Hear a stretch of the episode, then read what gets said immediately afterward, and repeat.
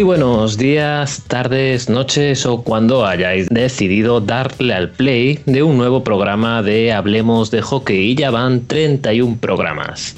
Eh, muchas gracias una semana más por estar aquí con nosotros, aguantarnos, como no, y por prestarnos atención en esto del mundo de la NHL que nunca está de más, ¿no? Y venga, vamos ya con los componentes de este nuevo episodio y empezamos por Eric. Hola Eric, muy buenas. Hola, muy buenas, ¿qué tal? Recordad que a Eric lo podéis seguir en Twitter en su cuenta que es arroba Eric Blanche. También nos acompaña una semana más Moy. Muy buenas, Moy. Buenas, buenas a todos. y también tenemos por aquí a Javi Ballesteros. Muy buenas, Javi. Buenas, Leif, ¿qué tal? ¿Cómo estáis? Recordad que a Javi podéis seguirlo en arroba jballesterosmlg. Y hoy no puede estar con nosotros, pero también estará atrás las máquinas Enrique. Y por último yo mismo, que me toca hoy estar a los mandos y que me podéis seguir en arroba llasecond. Y bueno, ya está muy bien esto de presentarnos nosotros, pero también tenemos que recordaros que nos podéis seguir en nuestra cuenta de Twitter, donde somos arroba Hablemos Hockey, en el grupo de Telegram, NHL en español, y también en Instagram, donde nos hacemos llamar Hablemos guion bajo de guion bajo hockey. Y ahora un poco de sintonía antes de comenzar con las noticias y la actualidad de la NHL.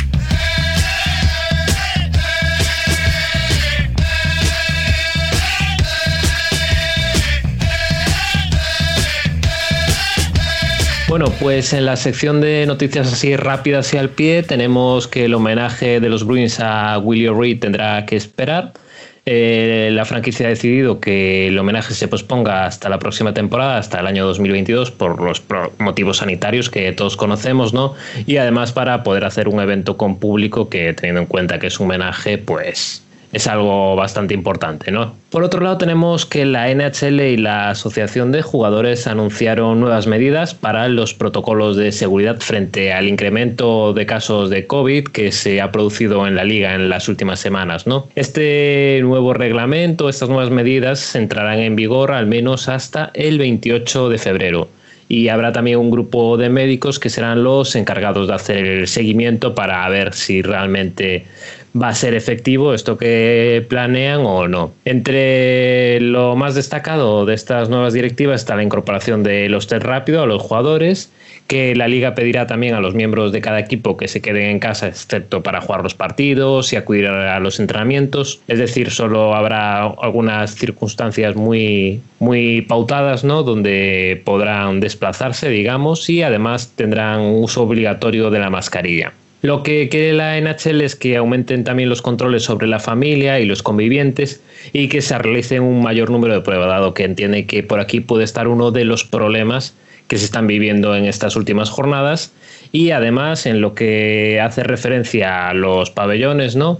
Eh, se eliminarán los cristales que están normalmente situados detrás de los banquillos y también el área de castigo para aumentar la ventilación y por eso van a colocar redes en estas zonas. Así que veremos qué tal funcionan las nuevas medidas. Y por último, este repaso rápido, tenemos que este fin de semana llegan los Outdoor Games de la NHL y si todo va según lo previsto, que tampoco nos aventuremos aún, el sábado podremos disfrutar del encuentro entre Las Vegas Golden Knight y Colorado Avalanche y el domingo del duelo entre los Flyers y los Bruins. Ambos partidos se disputarán a las 3 en el horario del este, lo que equivaldría en el caso de la España peninsular a las 9 de la noche. Así que nada, un horario muy bueno para dos partidos que yo creo que prometen bastante.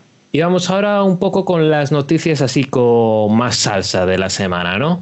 Por un lado hablamos de trades, si es que los Ottawa Senators adquirieron a Ryan Dinsdale de los Carolina Hurricanes a cambio de Alex Kalchinyuk y a Cedric Paquete. Pero podéis decir, ¿esto se ha quedado así? No. Y es que Alex Galchenyuk no jugará en Carolina, sino que se marcha a Toronto para jugar en los Maple Leaf a cambio de Igor Korshkov y el defensa David Warsowski, eh, que serán los que defiendan los colores de Carolina en la presente campaña. No sé, Eric, ¿qué opinas de este multitrade al final? Bueno, aquí lo importante es lo que se ha comentado tanto en redes como en el grupo y todo, y es que creo que Galchenyuk va por el, por el récord de equipos en menos tiempo. No sé si quiere pasarse por divisiones enteras, por, por jugar para toda la liga, pero realmente no es una lástima porque creo que en Montreal tuvo un par de años donde apuntaba muchas maneras. Sí que es verdad que recuerdo que cuando llegó a la liga llegó muy joven. Este chico debutó con, con 18 añitos y, rápido empezó pues eso, a, sentarse, pues, a jugar 12, 13, 14 minutos, pero tuvo, tuvo temporadas de meter 50 puntos, jugando eso en, líneas muy bajas y, con tareas específicas. No sé, en, Arizona, no sé Javi si tú te acuerdas de su paso, o, en Penguins, por ejemplo, que fue pues nada, un visto y no visto, y desde ese momento ha dado muchísimas vueltas. No sé, yo no espero grandes éxitos ya de este chico a corto plazo. Tendría que aprovechar la oportunidad ahora, pero es eso, lleva un montón de años, pero es que solo tiene 26 o 27. Es una lástima, porque realmente todavía está en, en esos años donde la mente está súper equilibrada con el físico. Así que nada, espero que lo aproveche. Pues es lo que comentas, es una pena porque es una tercera ronda de draft, ¿eh? o, sea, o sea, perdón, una tercera selección de draft, que dices, hostia, este chico apuntaba y lo que fue su tercera temporada o cuarta de, de NHL, pues em, los canadienses se plasmó lo que tú decías, unos 50 puntos, 40 y pico puntos, con, con una línea no muy alta. Entonces, son dos, tres temporadas a un, gran nivel. Alguna lesión sí que tuvo y tal, pero bueno, luego volvió a jugar otra de partidos y sí que es verdad que más o menos desde antes de la llegada a Arizona ya empezó a bajar. Y bueno, en Arizona decía, bueno, pues un equipo eso un poquito más inferior, que no aspiraba tanto, pues oye, a lo mejor puede ser el sitio donde recuperarse. Y bueno, sí que es verdad que al final en los goles andaban un poquito más o menos en su media, quitando una temporada que tuvo muy buena, pero más o menos los 19, 20 goles que anda más o menos por temporada así de media. Y bueno, las asistencias las bajó un poco, pero apuntaba manera y al final lo usaron de moneda de cambio para Pittsburgh y yo creo que a partir de ahí, San Arizona más o menos se mantuvo, bajó un pelín, pero dice, bueno, más o menos llegó y tal. Y fue a Pittsburgh y ya lo que hemos comentado, pues también el tema del COVID que apareció y cortó un poco, pero luego entró en eh, el traspaso en Minnesota, que allí no terminó de jugar apenas, pocos goles. Al final traspasado a Ottawa, Ottawa es un equipo de reconstrucción. Yo creo que ha entrado en una dinámica que es una pena. Un chico tan joven, una tercera selección de draft, que haya acabado así con las buenas temporadas que hizo en Canadiens a ver, a ver qué tal. O sea, Toronto está en una buena dinámica. Quizás sea el sitio, tiene ahí gente veterana como Thornton y demás, que con gente, Matthews, gente joven veterana, que a lo mejor en un momento dado sí que puede haber esa conjugación de, de jugadores y experiencia y juventud, que a lo mejor le puede dar impulso otra vez desde esa línea de atrás un equipo que en principio aspira un poquito a llegar lejos. Entonces, veremos a ver si, si puede ser un sitio adecuado para él para volver un poquito a despegar, pero lo que decía Eric y demás, es que ya va con 26, 27 años, son uno, dos, tres, cuatro, es que cinco equipos, y es que casi en una temporada y media no llega, ya ha cambiado cuatro veces de equipo. Entonces, mala, mala señal. Así que o aprovecha este, esta llegada a Toronto para pegar impulso puede ser que se ande perdiendo incluso llegando a posibles contratos two-way de nuevo y que se ande perdiendo al HL o quién sabe que te tenga que marchar a Europa porque la NHL ya no tenga hueco. Bueno muchachos, quiero que nos, que nos este, vayamos al 2012, al draft del 2012 en específico, para repasar un poco de la generación aquella que se, que se drafteó, ¿verdad? El primer lugar, el famosísimo Neil Yakupov, fue seleccionado por Edmonton Oilers, ¿verdad? El segundo lugar de aquel draft fue Ryan Murray, que lo seleccionó Columbus Blue Jackets. Él en este momento es jugador de los New Jersey Devils, tampoco es como que es un jugador top. El número 3 salió Galchenyuk, y eh, número cuarto, Reinhardt, un jugador que acaba de firmar por un equipo de la liga alemana porque no pudo asentarse en el Kulun Red Stars de la, de la KHL. Entonces, si nos remontamos a ese draft, es, es una generación bastante complicada. Eh, en todo, digamos, dentro del top 10 de los jugadores eh, se puede destacar a, a, a, Matt Dumba, a Trua, a Lindblom, Bailey. ¿Perdón? ¿No estaba Forsberg en ese draft? Exactamente, es a lo que yo me voy. A, Forsberg es el jugador de campo más destacado de ese draft. Pero, ¿saben quién, es, ¿saben quién salió seleccionado número 19 en, ese draft? Eh, Basilevsky. Basilevsky fue lo mejor que, que, nos dio aquel draft de, de, la NHL, ¿verdad? Fue una, fue una generación complicada, complicada. Eh, salieron buenos porteros de ahí. Salió Connor Hellewick en 130, que lo seleccionó Winnipeg. Eh, también salió Murray seleccionado 83 por los Pens. Pero jugadores de campo muy, muy cortita esa generación. Y después de hablar de cómo ha sido esta ronda de traspasos, vamos hacia Arizona. Y es que una semana más toca hablar de los Coyotes, porque han anunciado que el despido del ayudante del general manager de Steve Sullivan. No sé aquí, Javi, qué quieres comentar acerca de Coyotes y este nuevo movimiento o bandazo de la franquicia. A ver, lo que, lo que era raro es que después de todo lo que pasó del tema de la sanción, por lo de la prebaja a los jugadores y demás, eh, que no pasase absolutamente nada. O sea, es que era raro que aquí sí nos han sancionado, no se dice nada, lo aceptamos, hemos hecho algo malo, lo reconocemos y aceptamos la, sanción, pero aquí no, no ha pasado nada. O sea, ¿quién, ¿quién es el culpable? Es cierto que tampoco a las claras se ha dicho que la salida de, de Sullivan sea por el tema este, pero es algo extraño porque eh, se marcha Chaika de la manera que se marchó, que ya lo hablamos la pasada semana o programas anteriores, y, eh, Sullivan eh, toma el cargo como, como, digamos, o sea, de manera interina el cargo. Y ya llegó luego Bill Armstrong y, y nada, volvió a su puesto y demás.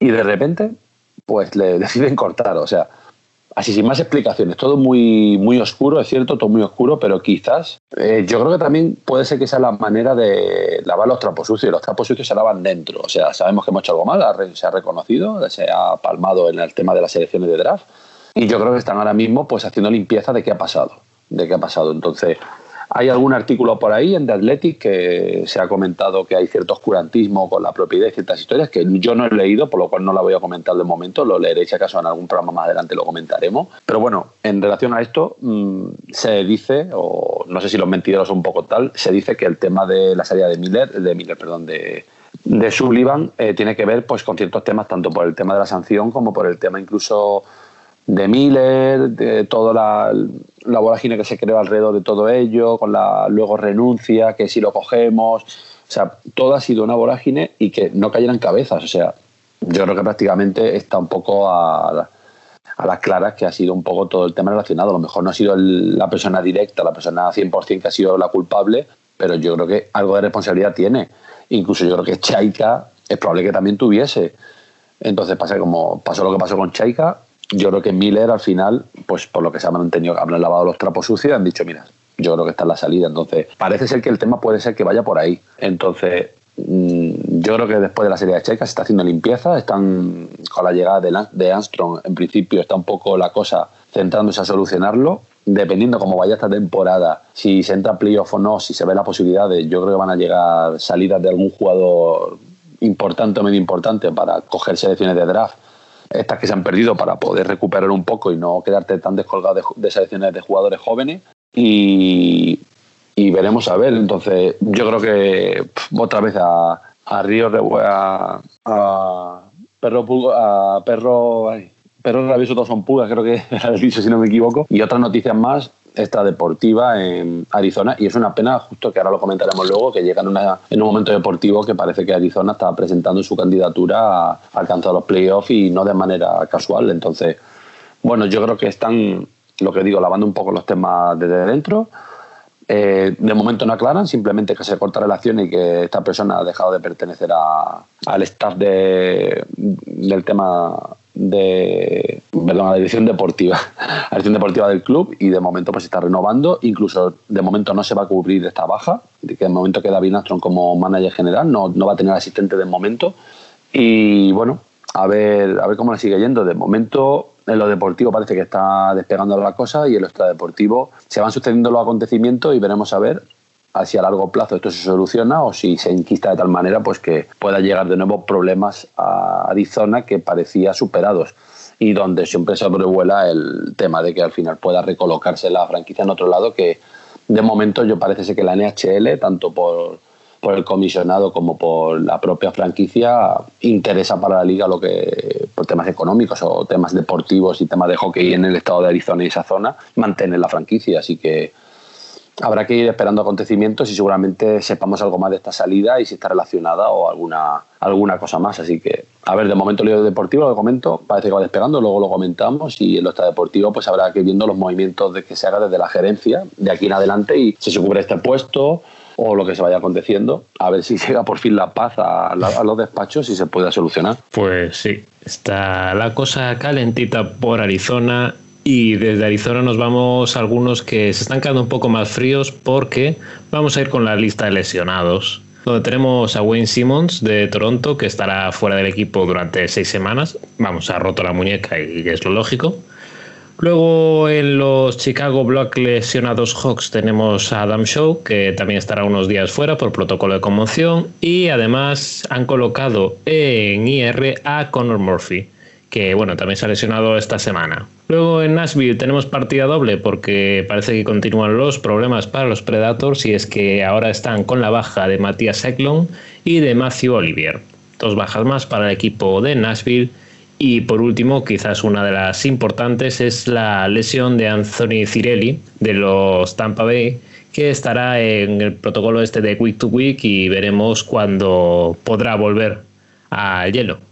Y pasamos ahora, ¿ibas a decir algo, Eric? Perdón. Sí, sí, sí, no, iba a decir que mm, tendrá relación o no, pero desde que se ha lesionado Simmons, eh, Toronto ha perdido contra Canadiens y contra Senators es un, es un jugador que creo que ya lo hemos comentado varios, varios episodios, que ha empezado como un tiro, aportando muchísimo y, es una baja sensible, sobre todo para, mantener este, este ritmo ganador que llevaba la franquicia y que luego cuando hablemos de la división canadiense pues saldrá, saldrá el tema.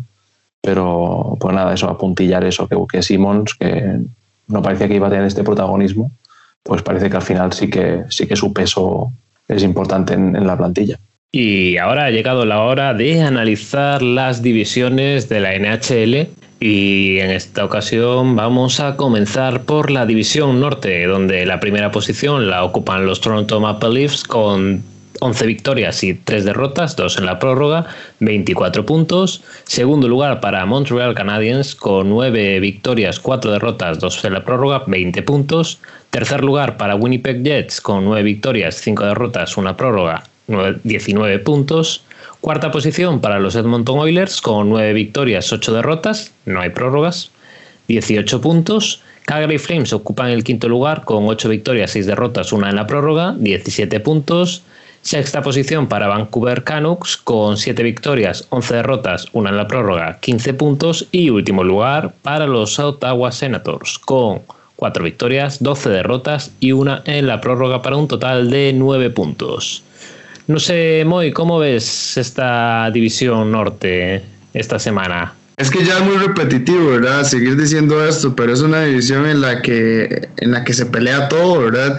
Ya vemos el último partido en el que Toronto iba ganando cómodamente, digámoslo así, y llega Ottawa y, le remonta y gana ese partido dándole un, dándole un ánimo, ¿verdad? A los fans de Ottawa gigantesco, ¿verdad? Porque yo creo que si Ottawa está bien, pierde contra Canucks, pierde, contra Edmonton, contra, contra Winnipeg, y esos equipos, pero va y le puede ganar a, Canadiens y a, Toronto, yo creo que los fans ahí de, los Senators se van felices, ¿verdad? Y, y bueno, así pasó en, este, esta última ah, en esta última semana. Eh, interesante, yo no sé si ustedes vieron el partido entre, entre Winnipeg y Edmonton Oilers, el último, en el que pierde Edmonton, de hecho, pero, pero Winnipeg eh, hace un partidazo, ¿verdad? Y en ese partido interesante, porque no aparece ni McDavid ni, ni en el marcador. Entonces, pues, pues la verdad me pareció muy interesante, ¿verdad? Ese aspecto.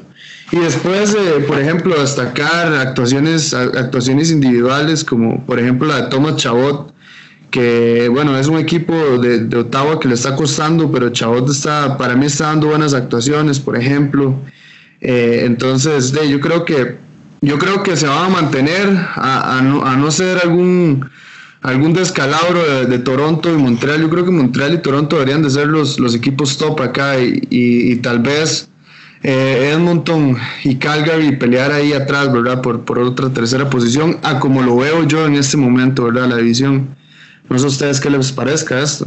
Sí, además creo que, por ejemplo, Calgary, que lo mencionas ahora que debería sumarse a la, a la lucha por entrar en playoff, lleva cuatro victorias en, la, en los últimos cinco partidos y además ha ganado a tres equipos diferentes. Ha ganado a Canucks, a, a Oilers y a, y a Toronto, diría.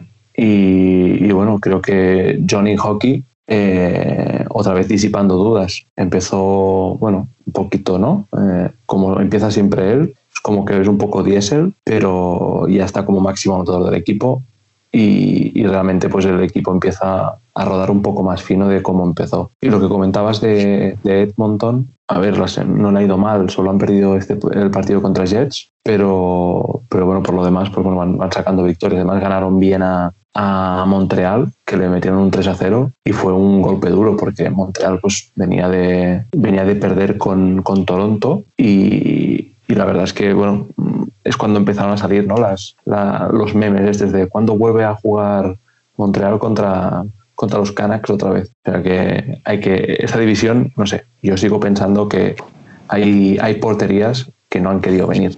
Hay porteros que se han quedado en casa. Ottawa, Vancouver y Edmonton están encajando muchos goles. Es la división, por eso, de partidos más bonitos y entretenidos y con goles, bueno, ya sabéis que yo soy un poco reacio a decir que es la, es la mejor división. No sé, Moy, qué querías decir, que estabas ahí.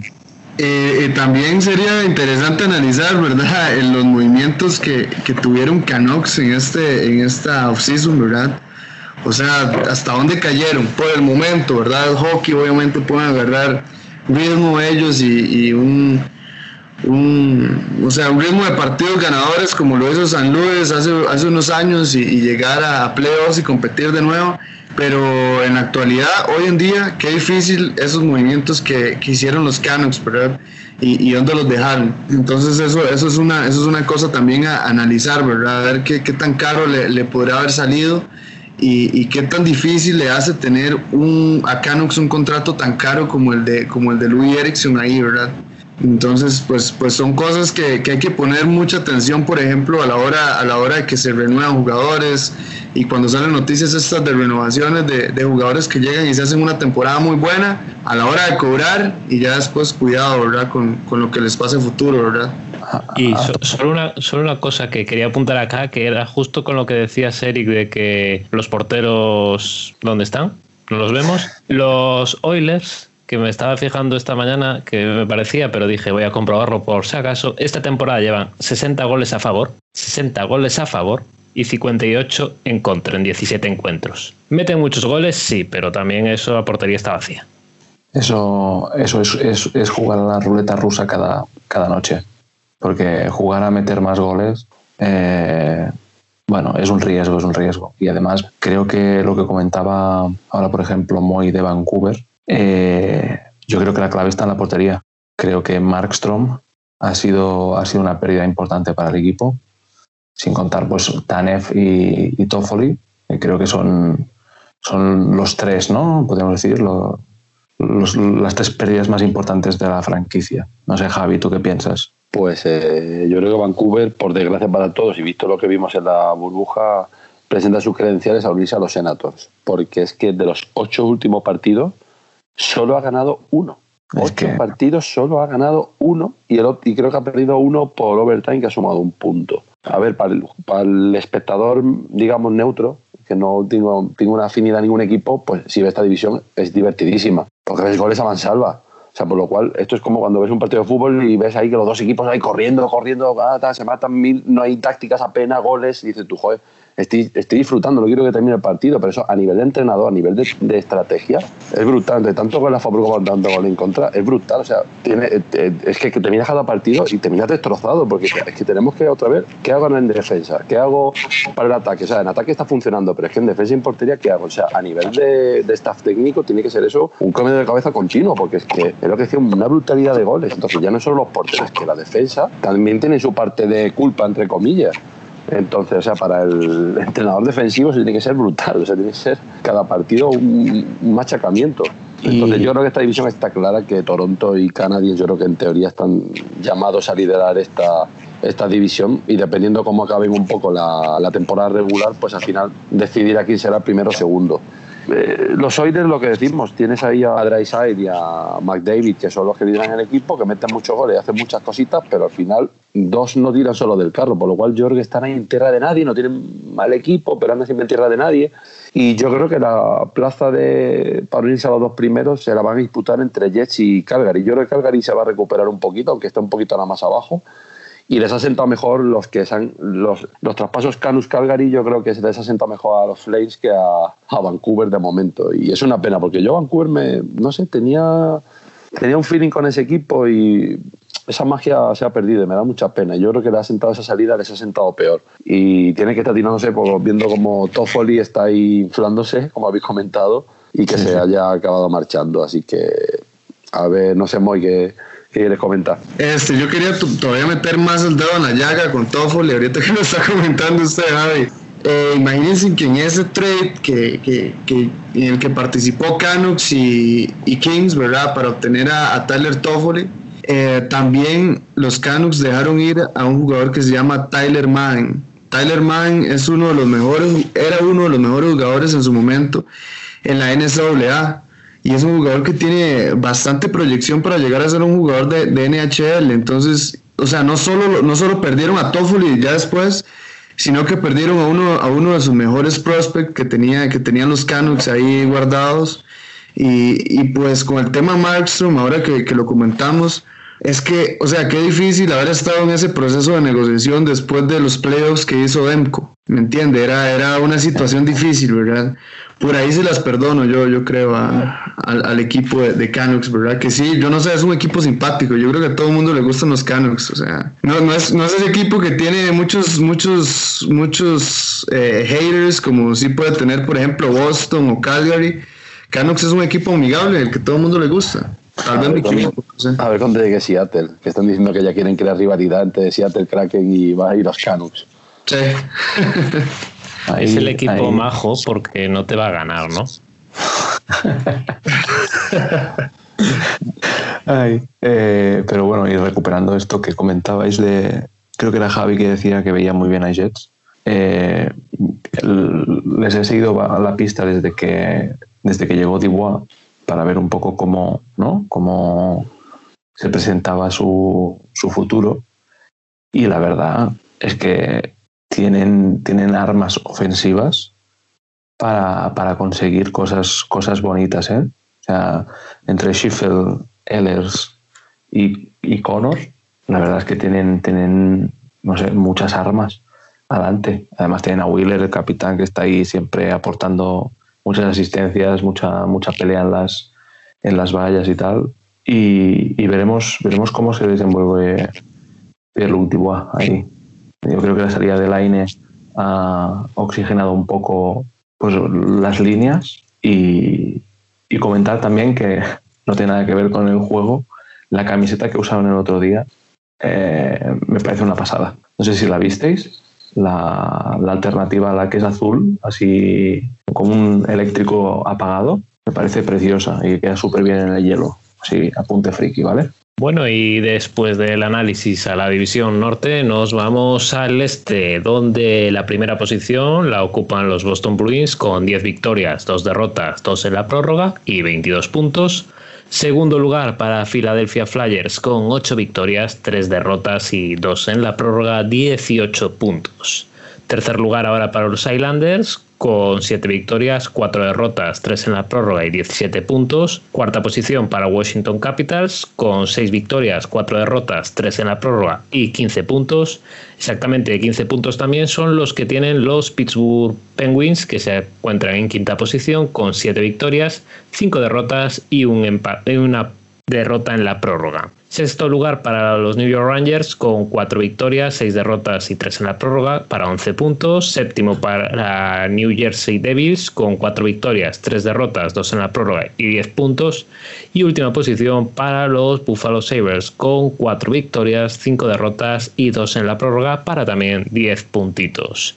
No sé por aquí, Eric, cómo ves esta división este. Bueno, el este será que metían los colores, pero creo que a mí es la división que más me llama la atención. Eh, hay una pomada importante de la tercera a la, a la octava, te diría, porque eh, tanto Buffalo como Nueva Jersey, que ahora cierran la división, tienen partidos aplazados por el, por el COVID, sobre todo Nueva Jersey, que solo ha jugado nueve partidos.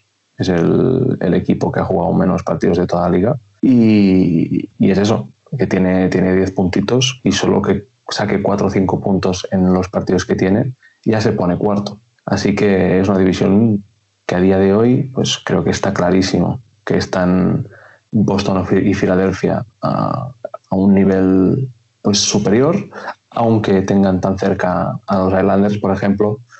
A mí no me siguen convenciendo, lo siento, Lex, pero, pero creo que al equipo de Trots le queda un poquito para, para dar esa seguridad que nos dieron en la Babel y que tantas alabanzas se llevó. Aunque bueno, eh, se han llevado ahora dos victorias importantes, una contra Boston, que jugaron muy bien, y, contra Búfalo, que bueno, contra Búfalo quizá lo han tenido un poquito más fácil. Y veremos cómo vuelve Filadelfia. Creo que la clave también está en, en que han estado ahora con cuatro o cinco partidos aplazados y todo lo que son las vueltas tras COVID, eh, pierdes el ritmo sí que es verdad que con tanta asiduidad de partidos, pues a lo mejor no es, no es tan importante, pero sí que hay, que hay que tenerlo puesto en el radar.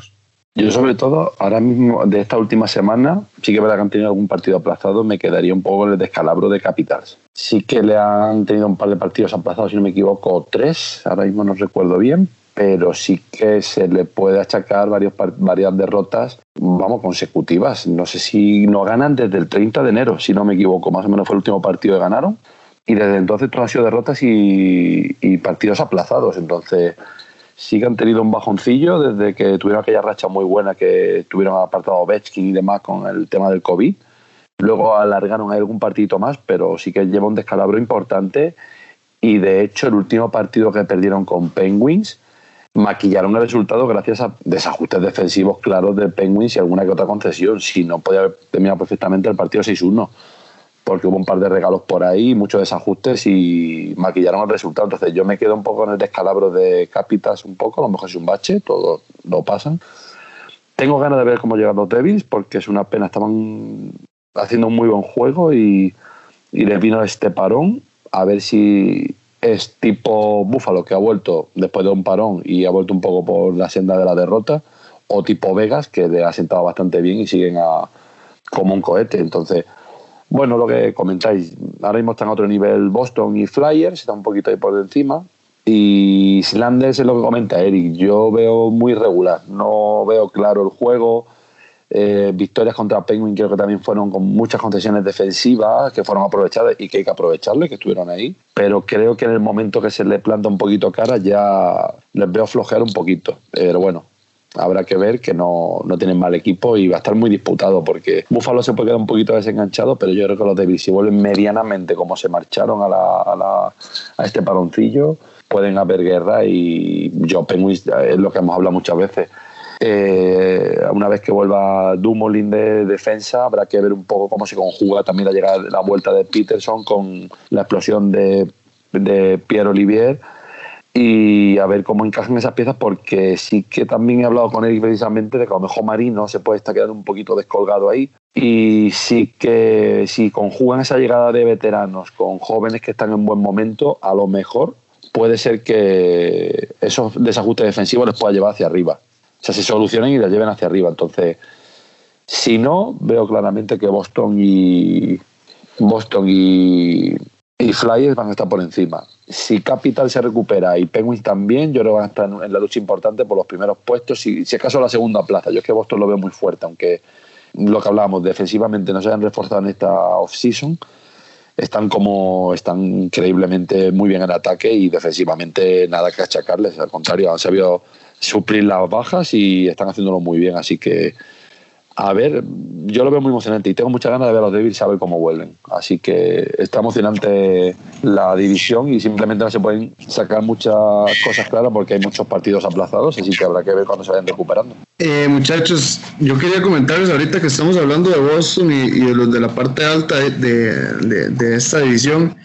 Eh, lo, bien que está haciendo las cosas McAvoy en Boston, ¿verdad? Porque McAvoy en su momento era, era un muy buen defensa defensivo, ¿verdad? Tiene muchísima calidad ahí, pero esta temporada está, está logrando hacerse presente bastante en cuanto a puntos, ¿verdad? En, el equipo. Y también importante mencionar eh, las actuaciones de Halak cuando ha tenido la oportunidad de ser el arquero starter del equipo que lo ha hecho bastante bien. Ojalá que es un, es un, es un portero que siempre ha estado en un segundo plano en sus equipos, ¿verdad? Pero siempre lo ha hecho muy, muy bien, ¿verdad? Entonces, es la seguridad que está teniendo Boston en portería y en defensa, por ejemplo, con hoy esta temporada. Eh, también, ahora yéndonos un poco a la parte baja, ¿verdad? Eh, Lex qué partido que se hizo Undersea el, el partido pasado, ¿verdad? Qué, qué partidazo. Y, eso es lo que necesito un poco más los Islanders. Necesitan que decir, porque es que Anders Lee ha estado muy desaparecido. Sí, o sea, esta semana es verdad que aparecieron un poco segundas figuras o segundas líneas de Islanders, que no se ve esa misma dependencia de Barça que, que en semanas anteriores, pero yo estoy totalmente de acuerdo con vosotros. O sea, el equipo deja muchas dudas. Ves cómo son las situaciones de muchos de los goles y también te da que pensar que ahí falta, sigue faltando mucha fluidez. El caso es que también tiene una ventaja y es que Barlamov ahora mismo está en los mejores números de su carrera. O sea, está por encima del 93% en paradas. Y, por ejemplo, contra Sabres se vio bien que, bueno, es un seguro de vida ahí atrás. Y en relación a lo que comentabais, ¿no? Del de tiempo sin jugar, realmente Davis lleva desde el, 31 de desde el 31 de enero sin pisar el hielo en partido oficial, igual que Búfalo. Y yo creo que Búfalo en el partido también los hemos visto que no, no estaban metidos. Entonces, habrá que tener cuidado también ahí con lo que pase con Filadelfia. ¿eh? Sí, venga, que ya que hablas de Búfalo, voy a hacer una preguntita. Le voy a tirar un dardo envenenado a Moy. A ver, a ver cómo lo coge. Eh, mi gran amigo Taylor Hall lleva sin marcar desde la jornada inaugural y eso son pues lo que, lo que la imagen que he pasado en el grupo son 10 partidos seguidos sin anotar y además eh, no ha anotado ningún punto en los últimos ocho partidos creo que es o, que solo ha metido o sea solo, lleva seis puntos en los últimos ocho partidos o algo así ¿Qué muy? ¿Qué balance sacas de este primer, esta primera impresión de, Taylor Hall en Buffalo? Es difícil con Taylor Hall, es que es un jugador que la verdad a mí no, no, no, no me dice nada ya desde hace años, ¿me entiendes? De Devils, que para mí Taylor Hall, no sé, eh, no, no sé si perdió la magia, no sé. ¿Qué les parece a ustedes?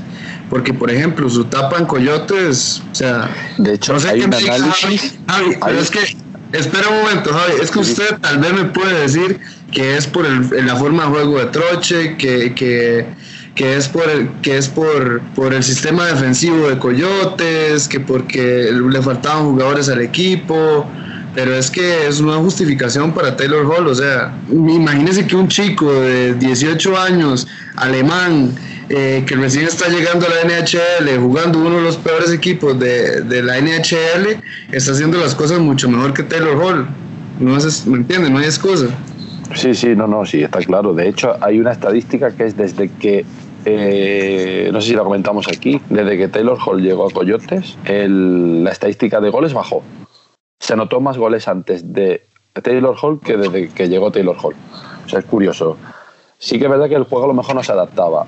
También te digo que yo creo que tenía más opciones de hacer algo en Coyotes que en Búfalo. Algo más, tampoco para tirar muchos cohetes, porque yo creo, por ejemplo, que ya se habla por ahí que yo creo que para mí por delante está Garland antes que Hall. Eso es una opinión personal, me gusta más y lo está demostrando, porque Garland no solo tendrá goles, sino que te da muchas asistencias. Por lo cual, yo creo que en el momento que Garland, todos pasan por sus picos, sus picos más y menos, te da más te, te da bastante goles. Pero en el momento que baja los goles, pues porque por lo que sea no te anota, siempre te aparece una asistencia. Siempre en algún partido es que no falla. Una, dos, una, dos asistencias se te da. Pues alguno no.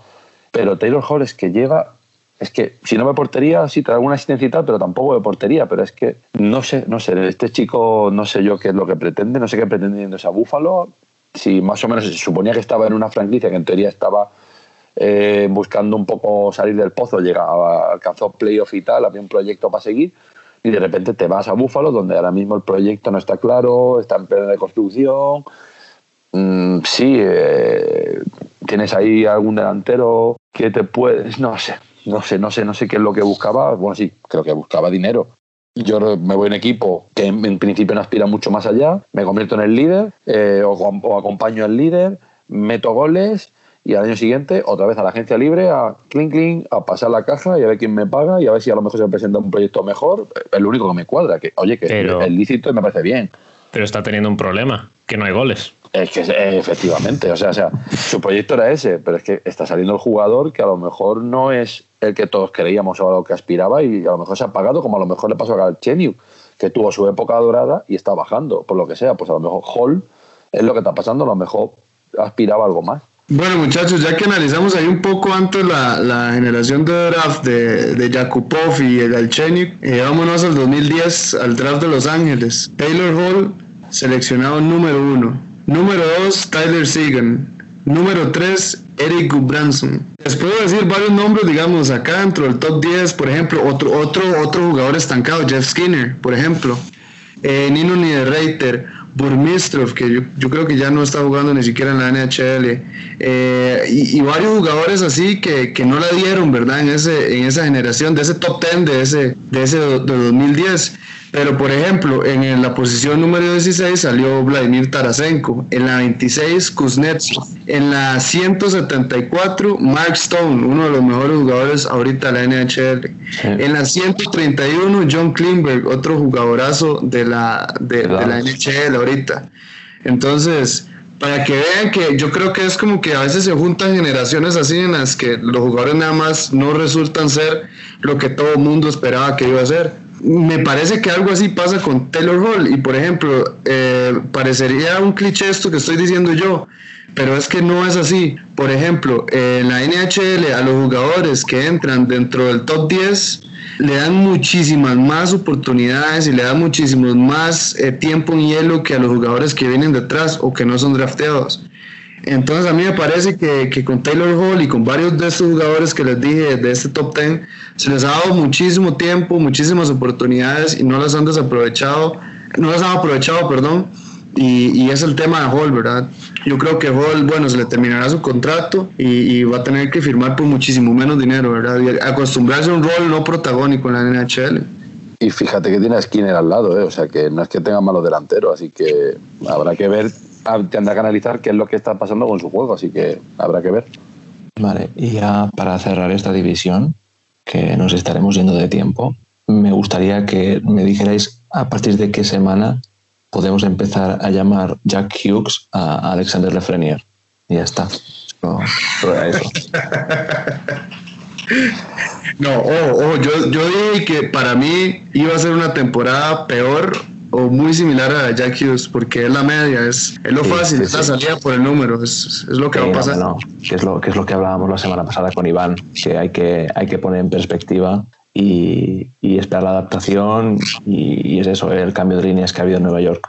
Pero es curioso como, como a Jack Hughes se le linchó de una manera espectacular y, y la Frenier, estando en Nueva York, aún está aguantando bastante eh, las críticas como para, para seguir, por eso, eh, jugando sus 15 minutos y sin, sin, una presión añadida por no anotar, que yo, cre yo pensé que sería peor. Y vamos a dejar a los Rangers tranquilos antes de dar más palitos para seguir por la división oeste.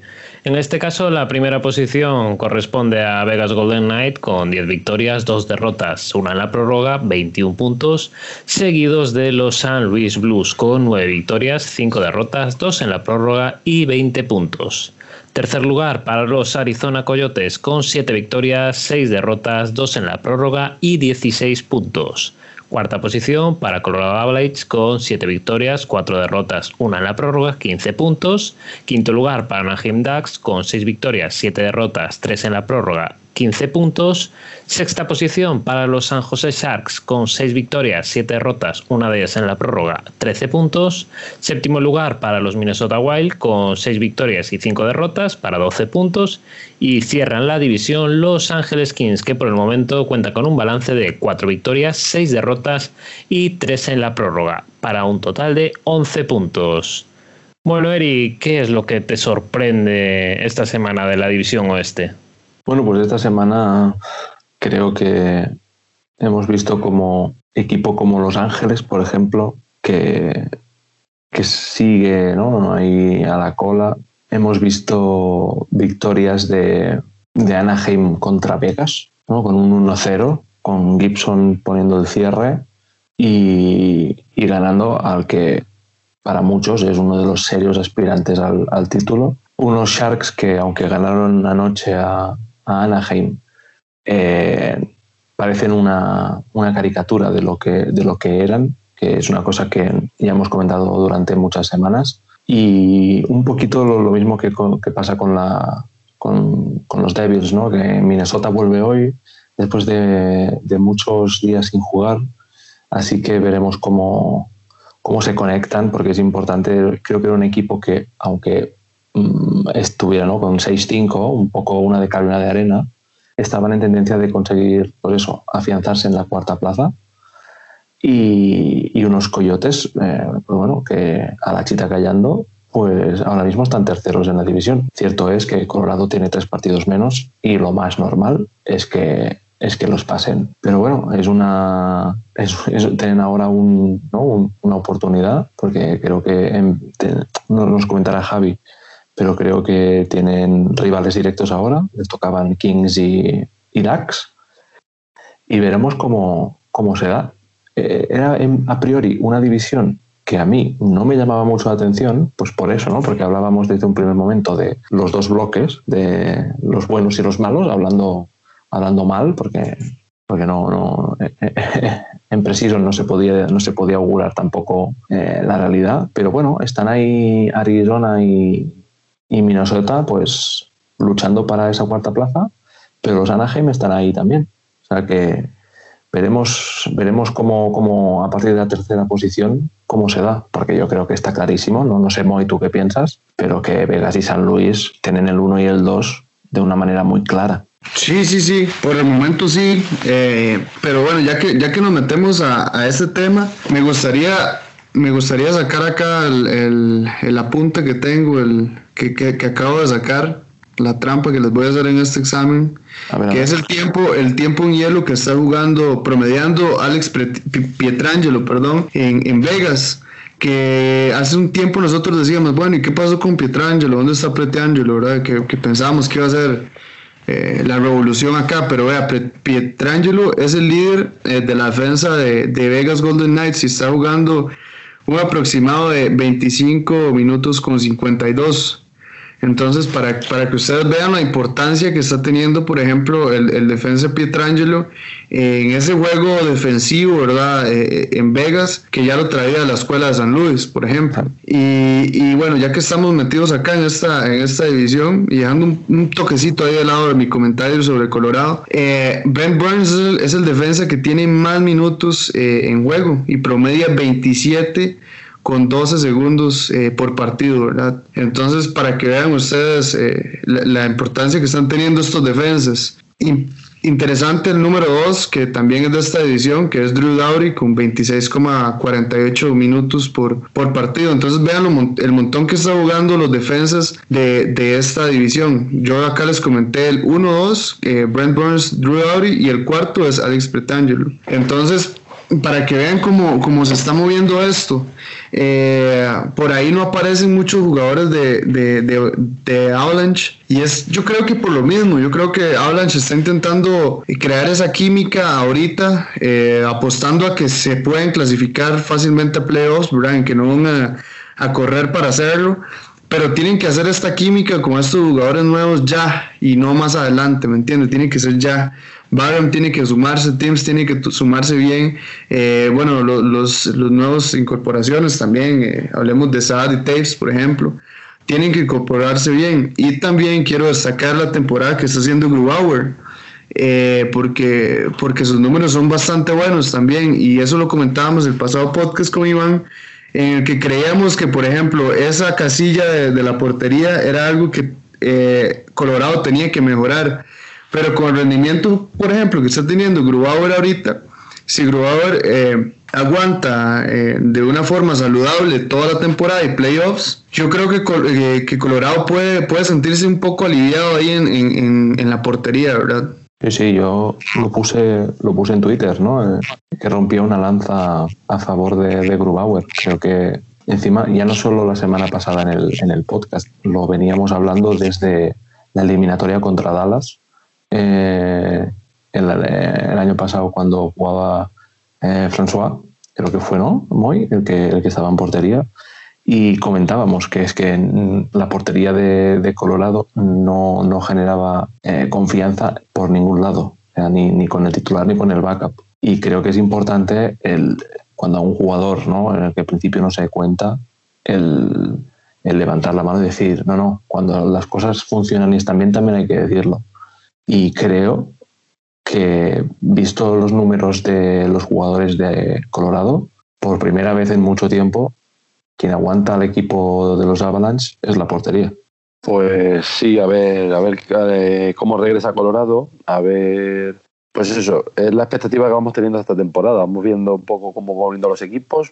Equipos como Golden le está sentando bien, equipos como Buffalo le sienta en el mismo menú de cuando se marcharon, andan en la misma sintonía. A ver, a ver, David también cómo vuelve hoy. No sé, yo creo que eh, es una incertidumbre, pero la lógica te dice que deben de estar arriba. Yo viendo los partidos de Blues con Arizona, no tengo tan claro que anden ahí tan arriba, ¿eh? No los veo yo, van a estar ahí, o sea, veo que van a estar en playoff, o sea, hay nivel, pero viendo los partidos con Arizona, me parece que van a tener que currárselo y van a tener que mejorar bastante, ¿eh? porque en el momento que te hacen un poquito de juego defensivo y, y demás están, están un poco sufriendo y en el momento que te hacen ahí encerrona les cuesta, les cuesta anotar gol.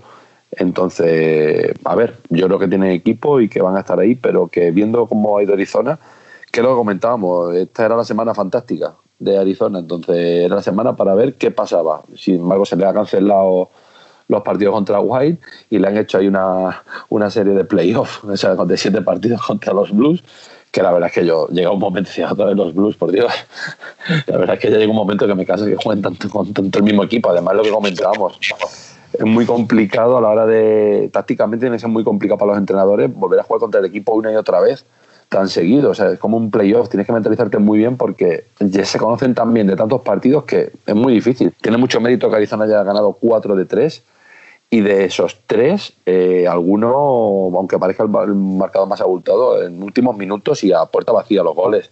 Entonces, yo creo que salen muy reforzados de esta de esta serie de esta semana. Eh, comentaba Eric también ahí en algún hilo por Twitter de, de cómo Arizona estaba jugando bastante bien, cómo lo estaba haciendo que no era casualidad, estaba muy trabajado. Tienen ahí detrás a, a Tochek, que tiene la base del. tiene el gen ganador de, Pen, de Penguins del bicampeonato. Y bueno, yo creo que está jugando sus cartas y la está jugando bastante el hilo, bien. El hilo de Arizona ¿Mm? es de Iván. Ah, no, perdona, me confundí. Tú comentaste alguna jugada de. Es cierto, cierto. De Kings. Efectivamente, hiciste el de Kings y comentaste, y comentaste alguna jugada que, concreta, algún sistema táctico que creo que fue, comentaste simplemente el juego de la parte por detrás de la portería y demás de Arizona estaba bastante bien, creo que comentaste, es verdad, cierto, me he equivocado era de, de, Iván. El tuyo fue de Kings, que es bastante bueno por cierto también, que ahora lo comentaremos. Entonces, bueno, para cerrar el tema de Arizona, es, es simplemente viendo cómo han plantado cara los Blues. Habrá que ver cómo yo creo que los rivales directos va a ser Minnesota y Colorado yo creo que va a estar por encima. O sea, yo creo que Minnesota y Anaheim de momento nos ha sorprendido a propios y extraños que están haciéndolo bastante bien, con un Gibson en portería que estaba intratable. Y bueno, parecía que era la Cenicienta y la Cenicienta parece que se ha puesto un poquito rebelde, así que están jugando sus cartillos, lo están haciendo bastante bien. Y bueno, yo creo que si, si Anaheim mantiene un poquito este nivel, va a ser los tres equipos que se la jueguen a la hora de entrar en playoffs, porque yo creo que van a entrar Vegas, Plus, eh, Colorado, claro, y yo creo que luego se lo van a estar jugando entre estos tres equipos. En relación a Kings, eh, ahí sí que fue tu hilo, perdón. Eh, ya se empiezan a ver brotes, se empieza que está habiendo mucho trabajo táctico, están sentando unas bases y lo que hemos hablado, este proyecto, yo creo que un par de añitos vamos a ver un equipo digno de aspirante a playoff. Los Sharks, bueno, pues van haciendo lo que pueden. No te, no te dice nada, te gana algún partidito, pero pierde mucho. Defensivamente están fatal. Lo que comentó también Iván, eh, Carlson está, no es ni la sombra del que era. Pues Jones, vamos, lejísimo en portería del nivel, no hace ya años que está muy lejos del nivel, pero este año ya se está coronando. O sea, es, un coladero en portería y es una pena porque hay jugadores de nivel, son contratos pesados, pero habrá que ver cómo, cómo gestiona estos Sharks porque es como Predators, que ya también lo, lo comentaremos, son equipos que nos gustaban a todos pero que se están hundiendo en el lodo y veremos a ver. Así que nada, eh, de momento lo único, Golden Knight como un cohete, siguen arriba, cuando no te marca Mark Stone está Marche Saul, está, te aparece Fleury, te hace un partidazo en portería, así que yo creo que son los que van a estar arriba, junto Colorado y Blues, y a ver, aunque Blues lo que digo, que no, que no se despisten. A ver, ahorita que estamos hablando eh, de, de, Anaheim, quiero hacerles un, pequeño espacio publicitario de la AHL aquí en, en, Hablemos de Hockey. Meto estadísticas AHL acá para que los fans de, los Anaheim Dogs se sientan un toque ilusionados con lo que se les viene, ¿verdad? Encima, eh, desde la AHL. Eh, Trevor Seagrass está empatado con, por, el, por el premio al mejor anotador de la HL. Cinco partidos, dos goles y cinco asistencias para puntos. Eh, Jamie Drysdale tiene cinco partidos, dos goles y tres asistencias. O sea, va a punto por partido. Y después, eh, Lucas Dostal es el mejor arquero ahorita de la HL y el que tiene más victorias, ¿verdad? Entonces, para, para que vean cómo, cómo, se va construyendo ahí la base de los Sharks, ¿verdad? Y, de, perdón, de los Anaheim Dogs. Y me equivoqué con Sharks porque voy a meter un poco acá el tema del que dijo Javi. Y voy a sacar otra vez acá un apunte que tengo, no es que, que me lo sé de memoria, ¿verdad? de los contratos eh, que, que, están matando a estos Sharks, por ejemplo. Vamos con el de Brent Burns, 35 años, 8 millones de dólares hasta el 2025. Logan Couture, 31 años, 8 millones hasta el 2027. Martin Jones, 31 años, 5.750 hasta el 2024. Y el peor de todos para mí, Eric Carlson, 30 años, 11 millones y medio hasta el 2027. ¿Qué capacidad de maniobra tienen los Sharks? Nada más revivir a estos, a estos, a estos hombres que tienen con estos contratos, nada más. Pasarlos. Sí, porque además esto, esto que comentas de los contratos, eh, lo, lo, comenté yo hace un par de semanas, creo, eh, y, era, y es eso, están hipotecadísimos. Pero Eric, Eric ¿quién, ¿qué equipo hoy en día se quiere comer un contrato de algún jugador de estos? Mira, antes cuando mencionabas, antes cuando mencionabas los minutos de Brent Burns, eh, yo pensaba, vale, te lo compro porque Ben Burns, pues bueno, te puede estar más o menos entonado, pero bueno, puedes, puedes confiar, ¿no? Es como un poco Seth Jones. aunque, aunque no le acompañen las cifras, dudo que haya algún, algún entrenador que lo sentara muchísimo. Pero en el caso de Eric Carlson, lo que no entiendo es que esté jugando 25 minutos por partido porque me parece un sacrilegio. Y de la misma manera que hace unos días comentábamos cómo sentaría el banquillo de Edmonton que tuvieran a, las dos bestias jugando siete minutos seguidos. Pues cómo te sientes tú si eres eh, Ferraro o, o Knisov, que estás esperando tus minutos, que además seguramente cobran una décima parte de lo que cobra Carlson y acabarán contrato antes, porque acordemos lo que has dicho, eh, San José su último contrato que tiene es en el 2027 y, eh, y, son 8 millones de Couture y 11 y medio de, de Carlson. yo creo que aquí el general manager se pegó un tiro en el pie sin saberlo. Así que, no sé. Voy, voy un toque, Eric, acá. Eh, para otro tema así, totalmente aparte. Usted es GM de, de Sharks. Muchos de estos jugadores, y sin chequear ahí el, la trampa ¿verdad? de Internet de, de Cap Friendly, deben de tener cláusula de no movimiento. Es el expansion draft el otro año. usted como GM les dice, hey, intentemos llegar a un acuerdo para que ustedes renuncien a esa cláusula de no movimiento, o se las mantiene, digamos, indiscutiblemente, ni lo discute con ellos. Yo creo que, a diferencia de otros equipos que están sabiendo relanzar ¿no? Eh, los proyectos que ya tienen, antes comentabas tú mismo ¿no? el, salto de calidad que ha dado Macaboy y obviamente tiene su porcentaje de éxito en su rendimiento, en su concentración y en ponerlo todo encima de la pista, pero también está el que se ha ido Chara, se ha ido Crook y ha sabido llenar ese hueco. Pues claro, algo así tienes que hacer en este equipo. Es como eh, Pittsburgh. Ahora tenemos a Joseph ocupando la posición que ocupaba Schultz antes y que gracias a las lesiones, bueno, por culpa de las lesiones, mejor dicho, ¿no? de Dumoulin, de Peterson, pues ha podido salir a flote. No puede, eso es como cuando te quedas tocando mientras se está hundiendo el Titanic. Pues, pues muy bien, pues te vas a hundir, ya está. Con mucho orgullo, pero aquí si no hacen movimientos, pues es lo que va a hacer. Si lo único que han hecho es traer a Magneto para, Sí. para tampoco darle los minutos que Sí. seguramente se merece. Y que ha estado bien, Nieto ha estado bien. Y, y ahorita, y ahorita se- le- les pregunto muy bien a Alex y a Javi, que yo sé que también les ilusiona bastante la llegada de, de Kraken, ¿verdad? A la NHL y a muchísimos de nosotros, de hecho. ¿Ustedes se comerían el contrato de Eric Carlson, 11.5 millones hasta el 2027, y lo llevarían al Seattle Kraken? Rápidamente, no. Yo creo que si solo hay una posibilidad es eh, reteniendo parte del salario Sharks. Alivian y dice, vale, son 11, mm, cómete lo menos el 40% y entonces hablamos. Sería la única manera, si acaso, de, de que Kraken se lo plantease. Pero si no, vamos, el apelo yo creo que no se lo quedarían ni, ni yo me lo quedaría.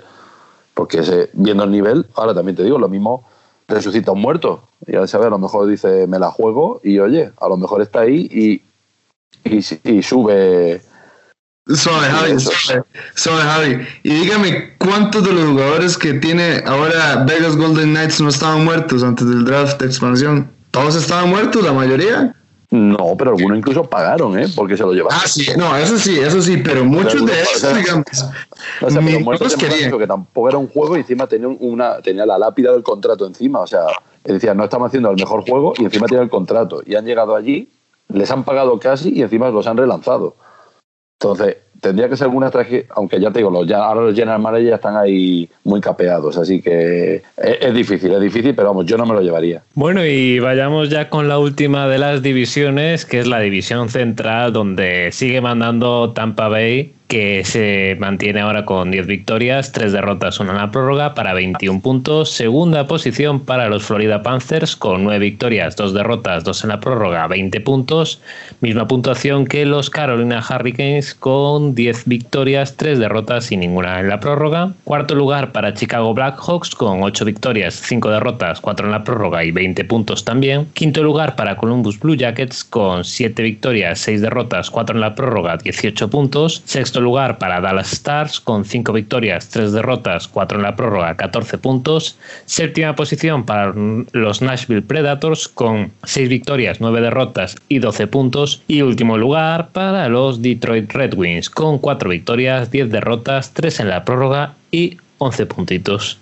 Bueno, Javi, ¿qué, ¿cómo ves aquí a la división central? Pues me está gustando ese- esos enfrentamientos Tampa-Florida, que yo ya auguraba que creo que iban a ser emocionantes y que de momento se está llevando el gato al agua Florida. Vamos a crear ahí por fin, aunque alguno piense por ahí que es el lodo y el anti-hockey, el estado de Florida están demostrando que, que hay, hay equipos para rato y que Florida está poniendo toda la carne en el asador para, para que ese efecto Wayne Neville parece que sea esta la temporada en la que rompa y que está llegando. Y me está gustando mucho. Luego, mm, o sea, tengo dos, dos de- bueno, Red Wings, que ya sabíamos que estaban ahí, que van a estar abajo, pero creo que hay dos decepciones muy marcadas. Una ya muy hablada, que es la de Predators, que sigue yendo caída, esta, es una caída libre sin freno, pero creo que la que vamos a destacar esta, esta semana, es brutal, es la de Dallas. O sea, Dallas creo que lleva cinco derrotas, si no me equivoco, seguidas, ¿no? O sea, es brutal, vamos, de hecho, luego lo hablaremos entre mejores y peores. Mm, Dallas se va a llevar como el peor equipo, ya lo voy adelantando, porque es brutal. Pavelski, el pobre no andara muy fino, aunque bueno, compensa, yo lo, sigo teniendo en mi equipo. Y es una pena porque volvieron después del paro en este inicio que tuvieron por el COVID y, vinieron, vamos, brutales, pero se han desinflado, pero vamos, como un globo en esta última semana. Y es una pena porque tienen buen equipo, me gusta su juego, pero han estado en esa dinámica tan mala que no, que no, que no, no le veo solución. Chicago está dando muy bien la cara, está jugando bastante bien. Yo, eh, yo creo que es la sorpresa que está dando, sobre todo después de haber empezado tan mermado por el tema de las lesiones y han sabido sobreponerse. Y oye, tenía sus 20 puntitos con 17 partidos, ¿eh? que no está nada mal. Y sí que es verdad que sigue despegado de, con los mismos puntos Florida y Carolina con 13, son solo 13 partidos y Tampa con 14, tiene 21.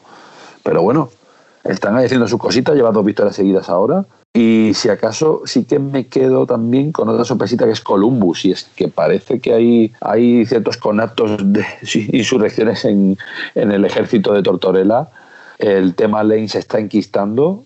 Se han pasado la patata caliente a Jets, igual que a Jets yo creo que le ha sentado muy bien la salida de Line como le pudo pasar a Islander con Tavares. Le parece que se han quitado un peso de encima y se les ha metido ahí una historia que se está enconando y parece que hay varios focos ahí que hay que apagar de incendio, de conato, de insurrección en el ejército que le está sentando muy mal jugadores que están por debajo del nivel. Y ahí están quintos con 18 puntitos nada más y 17 partidos, es de los que más llevan junto con Detroit y Chicago. Y solo tienen 18 en el momento que Dallas, solo con 12, se empieza a remontar incluso sin mapuras, con dos partidos menos Nashville, le dé por ganar, te, vas a, te, vas a la penúltima posición, ¿eh? o sea que cuidado con Columbus, que no se vea cayendo de mala manera a últimas posiciones y, y me está gustando, me está gustando mucho los de los Tampa Florida, me están gustando muchísimo y de momento, como Florida le dé por ganar el partido de menos que tiene con Tampa, se le pone por encima a los poderosos Tampa Bay que han demostrado que se les puede meter mano. Correcto, nosotros teníamos como vara de medir, ¿se acuerdan? A Tampa. Eric, ¿te acordabas? Y, y el ex, que dijimos que mm, si un equipo quería competir tenía que ganar a Tampa. Bueno, ahí está Florida. Vean, vean Florida, y yo creo que Florida ha mejorado bastante en defensa. Eh, yo no sé si ustedes se, recuerdan cuando veíamos los traspasos que se estaban dando en la liga que, nosotros decíamos, hey, cuidado, vea qué bien se está reforzando Florida, vea las piezas que está adquiriendo y pues le está dando resultados. Florida es un equipo eh, que ahorita está siendo divertido de ver, a la, gente le apasiona, o sea, le puede, le puede ganar a Tampa.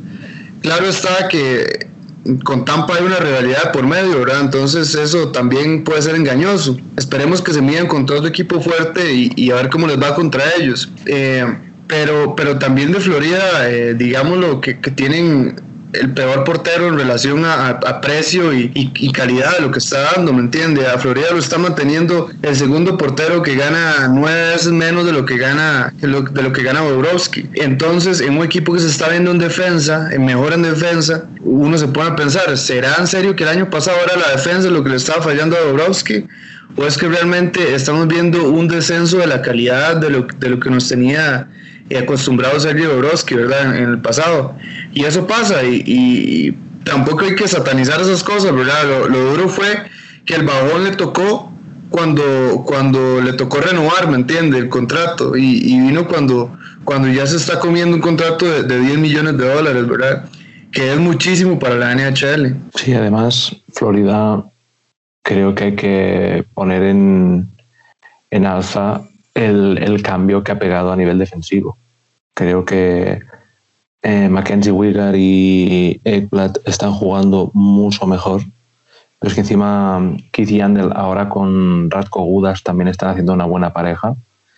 Y, bueno, la, la, línea de eh, Haverdrow, Wemberg y Hornkate está funcionando muy bien.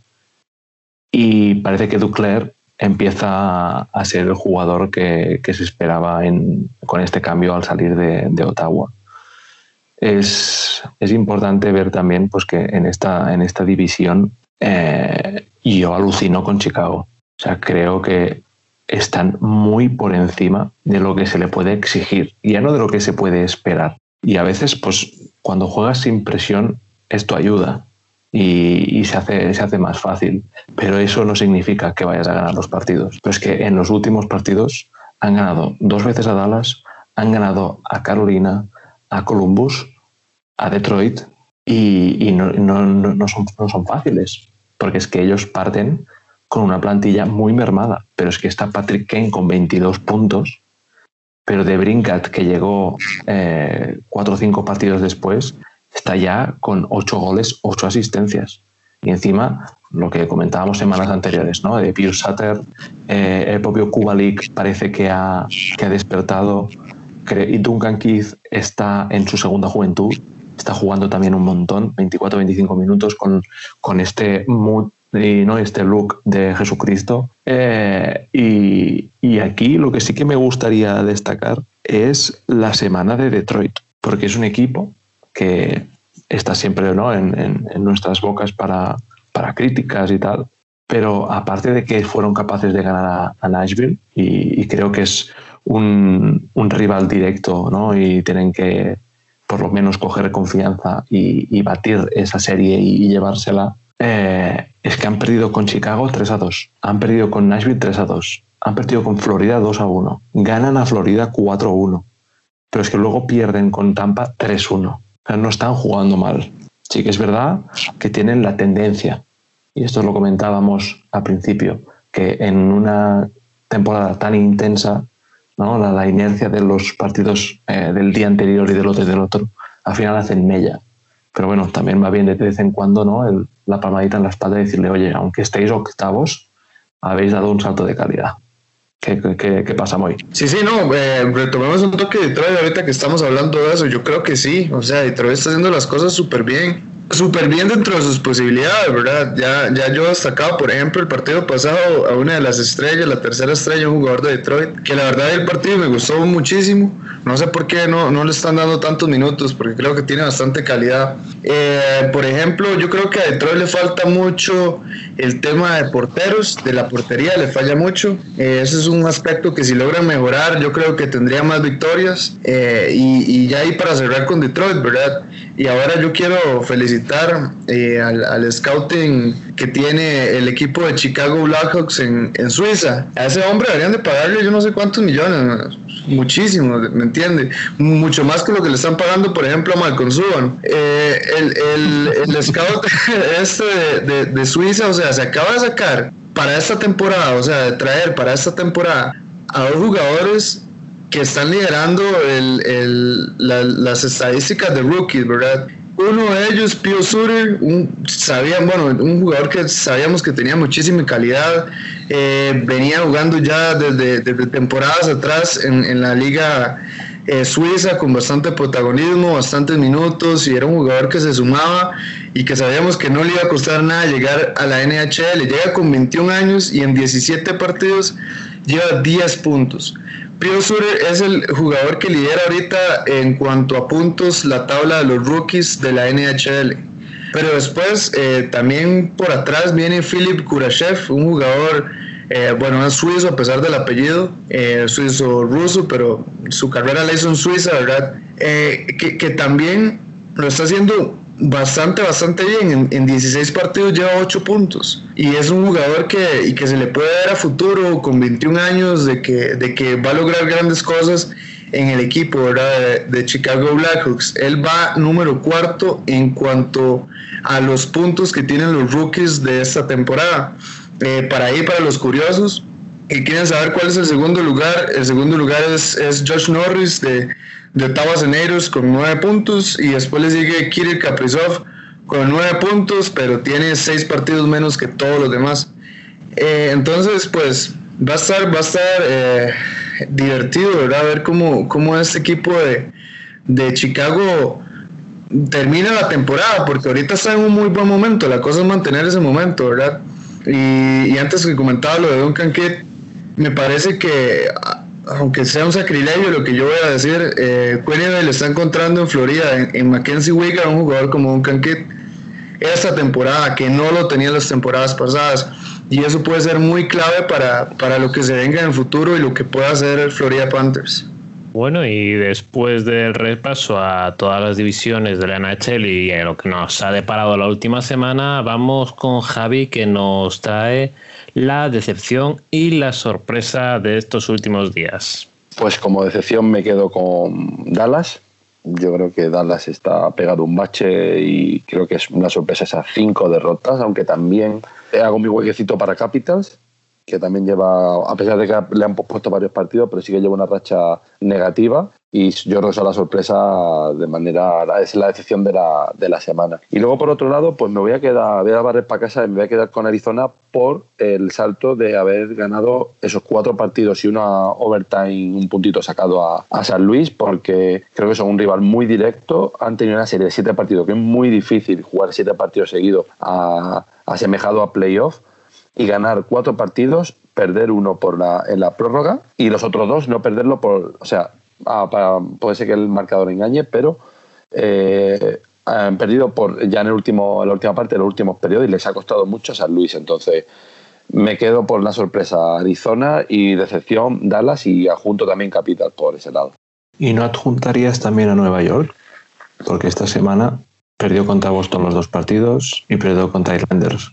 Yo, por ejemplo. Sí, pero sabes, o sea, de Rangers, eh, viendo cómo ha ido un poco la, cómo ha ido un poco la temporada y a nivel que estaban jugando y que andaban más bien por el sótano, me he quedado más por Capital Citada, sobre todo porque son equipos que estaban llamados a estar arriba. Igual que Rangers estaba llamado a hacer una buena temporada, no, o sea, me ha parecido más que Dallas y Capital me ha llamado más que sea la sorpresa de que estén ahí abajo o que sí, esa racha tan. Pero sí que es cierto que Rangers también ha entrado en una dinámica de, de malos resultados que también, pues, puede, unirse a ellos. Sí, creo que Dallas coincidimos todos en que está, en que está fallando. Totalmente. Y venga, ahora vamos a pasar ya a las tres estrellas de la semana de Hablemos de Hockey que vienen de la mano de Moy.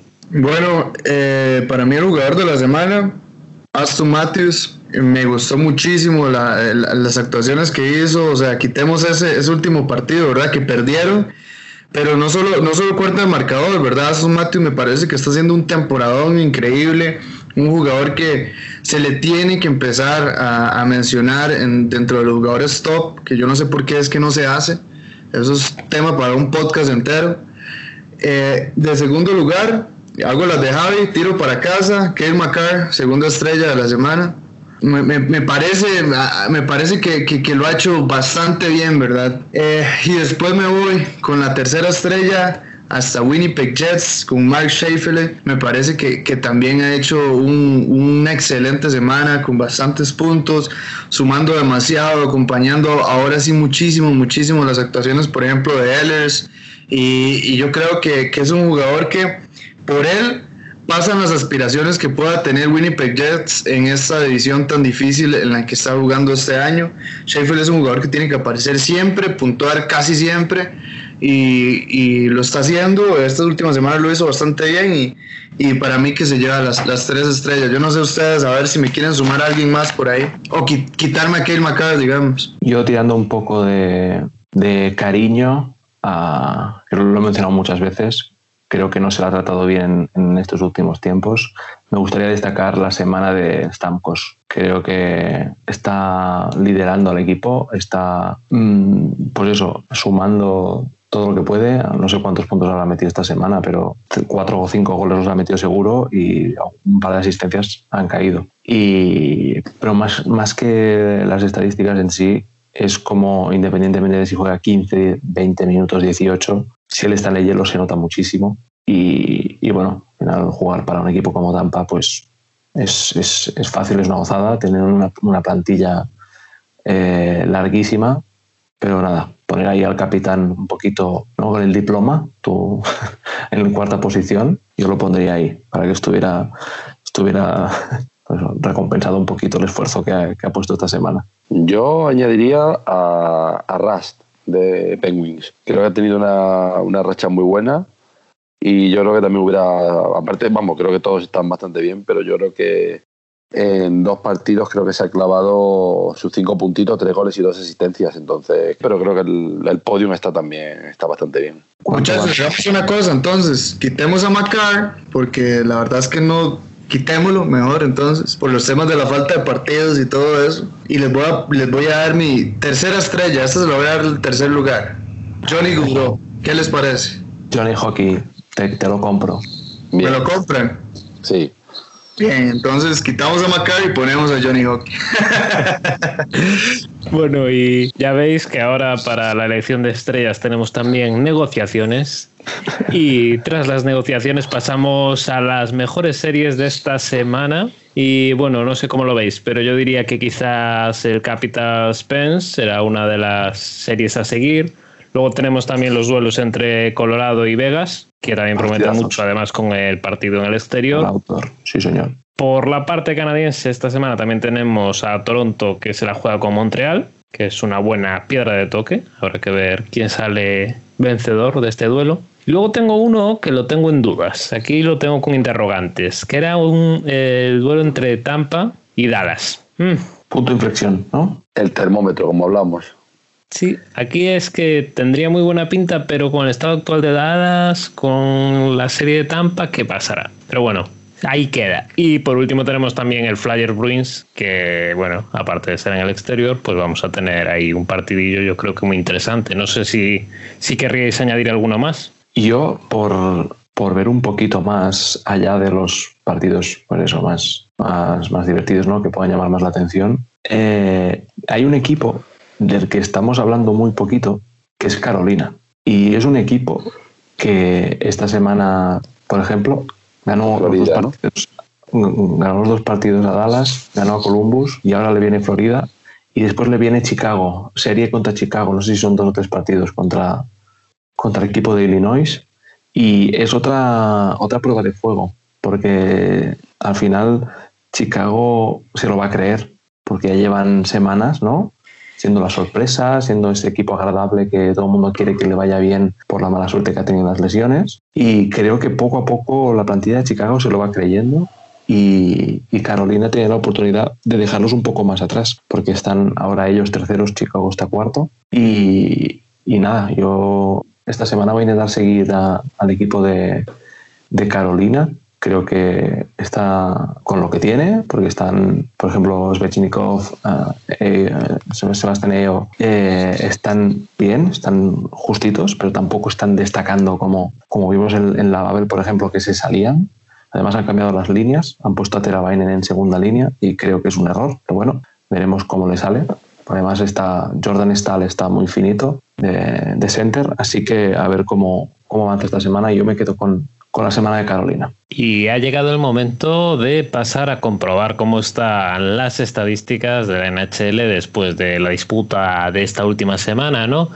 Y por el apartado ofensivo tenemos que en punto sigue dominando el dúo de Edmonton con Conor McDavid como número uno con 30 puntos, seguido de Dreisaitl con 26 y desde Canadá también nos llega a la tercera posición de Mitchell Marner de Toronto con 23 puntos. Cuarto es Patrick Kane, del que hablaba hace un poquito Eric, de Chicago. Y en quinta posición tenemos a Schaefer de Winnipeg Jets, que bueno, también lo hemos mencionado hoy con 21 puntitos. Eh, quería decirles que mucho se dice del, tiempo de juego que juegan McDavid y, Leon Draisaitl, pero poco poco se habla del tiempo de juego en el que está Mitch Marner en los partidos de, Toronto. Así que ojo ahí para los fans de Toronto, que sepan ahí con, qué tirarle a los fans de, del otro equipo. Y continuando por el apartado goleador, tenemos también a un representante de Toronto, en primer lugar a Austin Matthews, del que acabamos de hablar, con 13 goles. Segunda posición para Brock Bowser de Vancouver Canucks con 11 goles. Tercer lugar para Ehlers de los Jets con 10. Tercer posición también compartida para Toffoli de Canadiens con 10 anotaciones. Y en quinto lugar tenemos a Conor McDavid con 9 goles por el momento. En cuanto a los porteros que mejor lo están haciendo en esta temporada, tenemos a Blackwood de los Devils, que continúa, como no, después de esta semana fantástica que ha hecho sin jugar, con un 94% de paradas. Segunda posición para Fleury, que aquí tenemos al de Vegas, con 94,38%. Tercero, Halak de Boston, 93,75. Cuarto lugar para Grubauer de Colorado con 93,67. Y quinto, Jake Allen de Montreal con 93,33. Tenemos aquí bastante igualadilla la cosa. Eh, Halak encaja 1,4 goles por partido. ¿eh? Eh, hay que poner en valor la figura del backup de Tuka Rask porque no juega, no juega todos los partidos pero cuando juega en Boston pueden estar más tranquilos de lo que estaban el año pasado. este año está más fino. Y vamos ahora con la clasificación de los palos y los golpes. Y es que en los minutos de penalización sigue dominando Tyler Myers de Vancouver con 35, seguido de Brojeski y Anton Russell con 29 cada uno. Cuarta posición para Chiarot con 28 y quinto eh, Brady Kachuk de Ottawa con 25 minutos también. Pero bueno, la, el premio a más penalizaciones por partido se lo lleva Mark Borowiski de los Predators porque son 2,42 minutos por partido, que no está nada mal. Luego, bueno, ya los buenos buenos, con poquitas penalizaciones, ya se nos van por fuera del puesto 30. Así que nada, mucho golpe tenemos últimamente. Y vamos a jugadas decisivas, y es las Power Plays y cómo se están distribuyendo los equipos. Y ahora mismo tenemos que los Anaheim Ducks continúan siendo el peor equipo en esta faceta del juego con un 6% de power plays convertidas, seguidas de Minnesota con un 7, mismo porcentaje prácticamente que los Detroit Red Wings, también con un 7,5.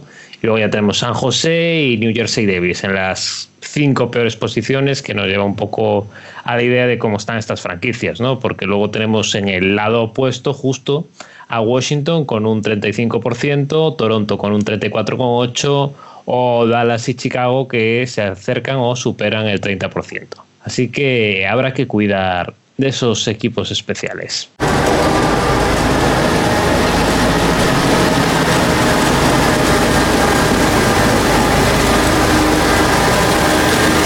Y arranca la Zamboni de Eric.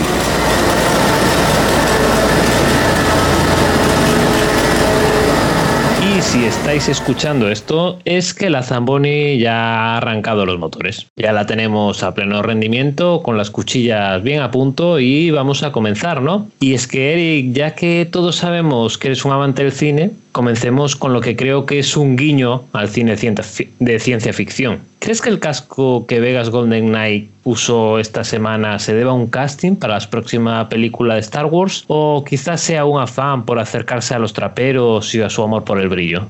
o sea, qué hortera. Es que me parece horroroso. Si ya con la camiseta de los Vegas Monster Knights a mí ya me dolían los ojos, con ese casco creo que hubo alerta de peligro fotosensible, como cuando Pikachu salió en la, en la tele japonesa. Y a ver, ya, ya sé que hablamos de la semana pasada, ¿no? Pero ¿tú crees que tras dejarse los morros en el ring, Tortorella empezará a querer un poco más a Patrick Lane, Line? ¿O quizás Tortorella estaba en este caso apostando por Hagel? A mí me da que el que se alegró fue el assistant coach con el que ha tenido sus más y sus menos el, amigo. Y bueno, por lo menos Laine sacó sangre y salió a pelear, aunque los dos ganchos que recibió, no sé, ya puede ir espabilando, porque si en lugar de Hagel es Simmons, el de Toronto, ahora mismo Laine no podría ni tenerse en pie y ni mucho menos patinar. Y esta semana, como ya es costumbre, nos tocará gafar a alguna franquicia. Lo, nos lo tenéis que permitir, ¿no? Pero ya te digo que mejor no diremos nada de los Stars, que a este paso abandonan la competición. ¿Tú qué crees que es lo que pasa por Dallas? ¿Resaca de Stanley? ¿Quieren más descanso? Pues parece mentira, porque un jugador que aportara tan poco a nivel estadístico en, los playoffs como Seguin, ahora está en boca de todos y le echan de menos, aunque yo creo que la baja de Radulov es la, es la más importante. Y yo me pregunto si es que están muy relajados desde que se fue Perry y no sé, a los apps no le va nada mal. A ver si la clave de este equipo y que ganara era eh, el hecho de ganar para no tener que escuchar al Freddy Krueger Perry de morros todo el día. Podría ser.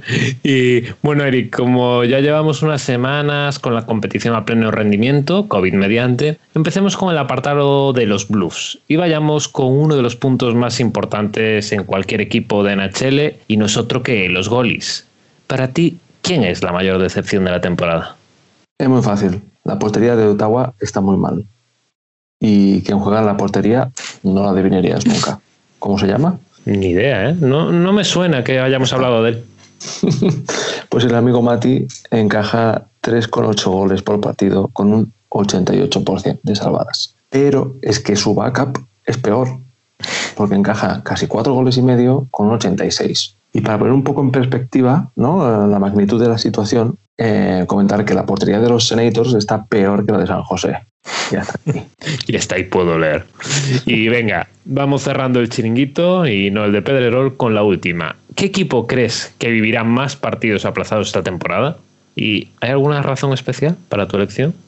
No sé, en Minnesota y en Nueva Jersey están coleccionando partidos aplazados. No sé si es una apuesta bajo mano o que lo dejen, porque esto se les está yendo de madre. Parecen los Red Wings acumulando picks de draft, pero ellos molestan a los rivales.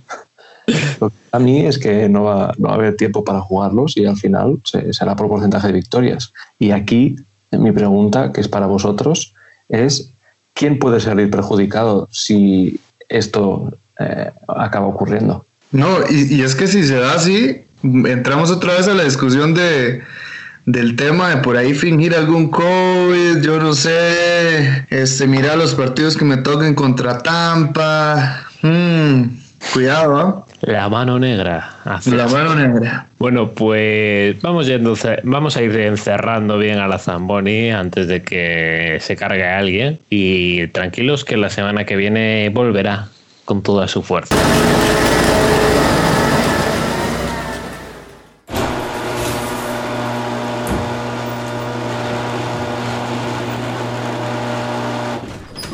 Y ahora pasamos a la sección dedicada al hockey hielo nacional en Hablemos de Hockey. Y como no, una semana más contamos con la inestimable colaboración de Curro Rodríguez, arroba Curro Neuro en Twitter, que nos trae todas las novedades y la actualidad de lo que ha ocurrido en las ligas nacionales de hockey sobre hielo. Grande curro.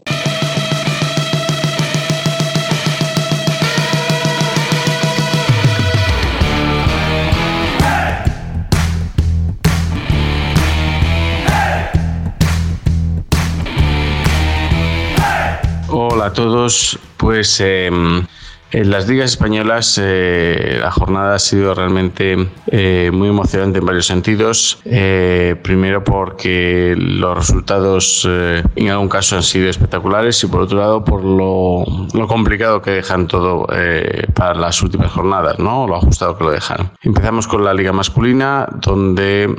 eh, el Haka ganó a domicilio a Churiurdin, lo cual eh, ser esperable porque Haka realmente está intentando luchar por, conseguir la última plaza de los playoffs. Churiurdin ya la semana pasada se dio por contento con haberse clasificado para los playoffs y no sufrió hasta el último día. Es verdad que Churiurdin pierde esa segunda plaza eh, ya de forma definitiva, ya solo puede ser tercero o cuarto y por tanto no va a tener ventaja en los playoffs pero parece que eh, realmente ellos con, clasificarse al mismo tenían, tenían suficiente. Luego ya intentarán ganar donde sea. Haka, pues como digo, se juega más, eh, consigue eh, llegar hasta los 14 puntos en la clasificación y poner 4 puntos de ventaja sobre Majadahonda, aunque lleva dos partidos más. Por otro lado, en otro partido, eh, jugado en Puigcerdá, eh, el Majadahonda se puso ganando 1-5 a la mitad del partido, a, justo a la mitad de, del segundo periodo, y a partir de ahí, por medio de una exclusión eh, que da un jugador de, de Majadahonda y un gol rápido por parte de Puigcerdá, se sucedieron más exclusiones, más nervios por parte de Majadahonda y le dieron totalmente a vuelta al partido hasta el 8-5 definitivo. Así, eh, Puigcerdá se asegura la, la segunda posición y Majadahonda se queda a cuatro puntos del cuarto puesto, teniendo tres partidos todavía por jugar. Eh, en este partido se vio lo que se iba viendo toda la temporada. Eh, Puigcerdá recibe demasiados tiros a puerta y Riku este año no está igual que, que el año pasado y recibe demasiados goles. Luego les toca remontar. En esta ocasión pudieron, otros partidos no han podido. Los tres últimos partidos venían de derrotas por cosas iguales, por irse muy rápido en desventaja. Por otro lado, Majadahonda se vio lo mismo de siempre. Van jugando bien, van jugando bien, pero en cuanto surge cualquier problema, hay algún jugador que se sale de madre, empieza a ponerse nervioso, empieza a caer exclusiones, que pueden estar más o menos justificadas algunas, pero desde luego, en cuanto empieza a ponerse nerviosos, siempre hay un jugador que la lía y acaban perdiendo los papeles eh, pierde la concentración y pierden partidos que tenían dominados. Entonces, bueno, pues ahora tienen tres partidos por delante, necesitan puntuar como sea en Jaca. Si pierden en Jaca están fuera, porque Jaca les sacaría siete puntos, sería imposible remontar las dos últimas jornadas que tiene en casa, y aparte las dos últimas jornadas que tiene en casa, las juega contra el Barça, que es verdad que no se juega nada porque ya es líder definitivo, pero no se va a dejar ganar esos dos partidos. Entonces necesitan puntuar como sea. Eh, en, el próximo fin de semana ante Jaca. Por otro lado, en la Liga Femenina solo se jugó un partido que aún de una jornada anterior, eh, en el cual en Valdemoro pues perdieron las locales frente a Churiurdin. Esto tiene dos repercusiones. Primera, que el Churiurdin se coloca casi de forma definitiva en segunda plaza, cuando hasta poco, hace poco pensábamos que Puigcerdá iba a ser el segundo en liza frente a Majahonda. Majadahonda con estos resultados, bueno, ya sabíamos que era el líder definitivo del campeonato. Y por otro lado, que Quimeras, que tenía que asegurarse victorias para separarse del, del Huarte, para que Huarte no le quitara la cuarta plaza, no lo ha conseguido. Por tanto, aún tenemos la posibilidad que eh, en los últimos partidos, que les queda un partido cada uno, pasará esto, eh, que Huarte pasara a, Valdemoro. Es muy improbable porque Valdemoro tiene que jugar frente a Jaca, que no ha ganado ningún partido, y Huarte tiene que jugar frente a Majadahonda entonces, mm, es altamente improbable que, se revierta la situación. Casi seguro estamos en una posición de playoff de Majahonda contra Valdemoro y de Churiurdin contra Pusela, pero bueno, que falta por jugar estos partidos y acabar de decirlo. Entonces, tenemos el próximo fin de semana un partido interesantísimo em, entre Jaca y Majadahonda en Liga Masculina. Eh, voy a ver si está ya programado de hora. No, no está todavía programado de hora. En principio sea el sábado pero que se van a jugar el todo por el todo y probablemente el que caiga, sea tanto Majadonda como Jaca, estará fuera. Porque si cae Majadonda está fuera, si cae Jaca, eh, solo habrá un punto de diferencia entre los dos y ese punto probablemente lo pueda conseguir en cualquiera de sus dos partidos frente al Barça. Realmente es un partido definitivo, definitivo para los dos. Y ya está. Un saludo a todos. Muchas gracias a Curro por estar aquí una semana más y contarnos nada, todo lo, lo, que pasa en la Liga Nacional de Hockey Hielo, que no es poco. Recordad que lo podéis seguir en Twitter en arroba curroneuro. Y con esta bocina llega el momento de despedirnos de un nuevo programa de Hablemos de Hockey. Así que vamos a empezar rapidillo por despedir al equipo habitual. Bueno, Javi, muchas gracias por estar aquí. Un placer, como cada semana. Un saludo para todos. A Javi lo tenéis en Twitter en arroba jballesterosmlg. Moy, muchas gracias a ti también. Gracias, gracias a todos los que escucharon hasta acá el programa. A Moy lo podéis seguir en Twitter en arroba pack-al y también en su canal de YouTube que es Pack al Hielo. Y por último, Eric, muchas gracias. A vosotros, un placer como siempre. A Eric lo tenéis en Twitter como arroba Eric. Y nada, ya sabéis que nos podéis seguir en Twitter, donde somos Hablemos Hockey, en el grupo de Telegram, en HL en español e en Instagram, donde somos Hablemos-de-hockey. Y por supuesto, si queréis dejarnos comentarios por iBox o cualquiera de nuestras plataformas, serán bien recibidos. Y sin más, hasta aquí llega el programa 31 de Hablemos de Hockey. Os esperamos la próxima semana. Adiós.